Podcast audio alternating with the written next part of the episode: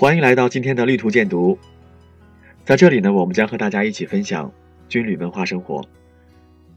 守候在电波这旁的依然是你们不变的老朋友，远方的你，还好吗？我是李岩。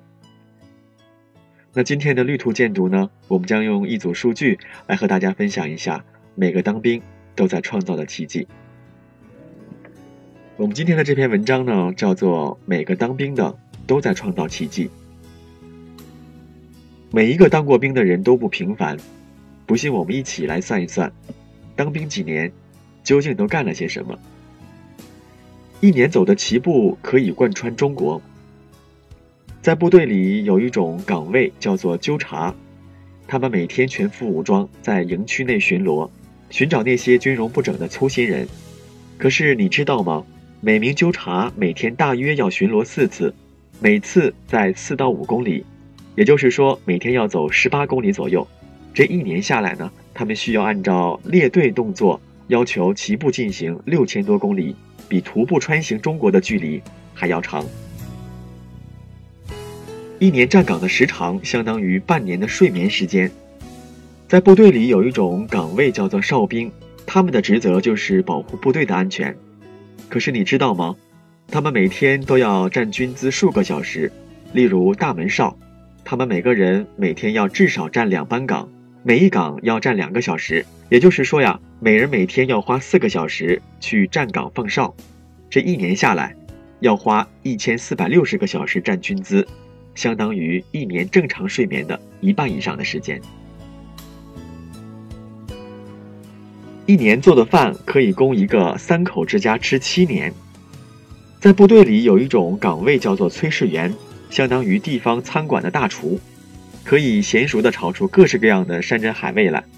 可是你知道吗？一个炊事班大约六个人负责整个连队的伙食，平均到每名炊事员每天的工作量可以供三口之家吃上一个星期多。也就是说，一年三百六十五天呢，一年做的饭菜呢，可以供一个三口之家吃上七年。一年转接七万人的电话。在部队里有一种岗位叫做报务员，一般是女兵担任，负责联系打字、备记号码、接电话。可是你知道吗？他们训练一天需要打出一万五千组字，一组四个字，也就是说，一名报务员一天需要打六万个，相当于一名正常女性打字员打字五百分钟，也就是大约八个多小时。他们每天备记至少三十个号码，一年下来。相当于记住上万人的手机号码，他们每天需要接听至少两百个电话，一年下来就需要接听至少七万个加陌生人的电话。两年架的电话线可以连通北京到福建。在部队里有一种岗位叫做有线兵，他们每天都要进行一种收放线训练，考验攀爬、固定、架设的能力，确保在打仗时能够及时保证战场通讯顺畅。可是你知道吗？有线兵训练一天需要进行至少一百次的收放线训练，一次距离大约二十五米，也就是说，一名有线兵一天需要收放线两千五百米，相当于跑了一个三公里。收放线不仅仅是跑，还有攀爬，两年下来超过一千五百公里，相当于从北京到福建的直线距离。能在三分钟记住一百个单词，在部队里有一种岗位叫做电台兵，他们需要通过背记单词来熟知电台操作。可是你知道吗？他们的考核标准是要在三分钟内背记一百个单词，包括汉字单词、词组等等。这可不仅仅是脑力的考验，我想更是意志的较量。两年跑的步同样可以穿越中国。在部队里有一种岗位叫做体能兵，其实就是每一名战士们因为作为军人，体能是一项最基础的技能，必须合格。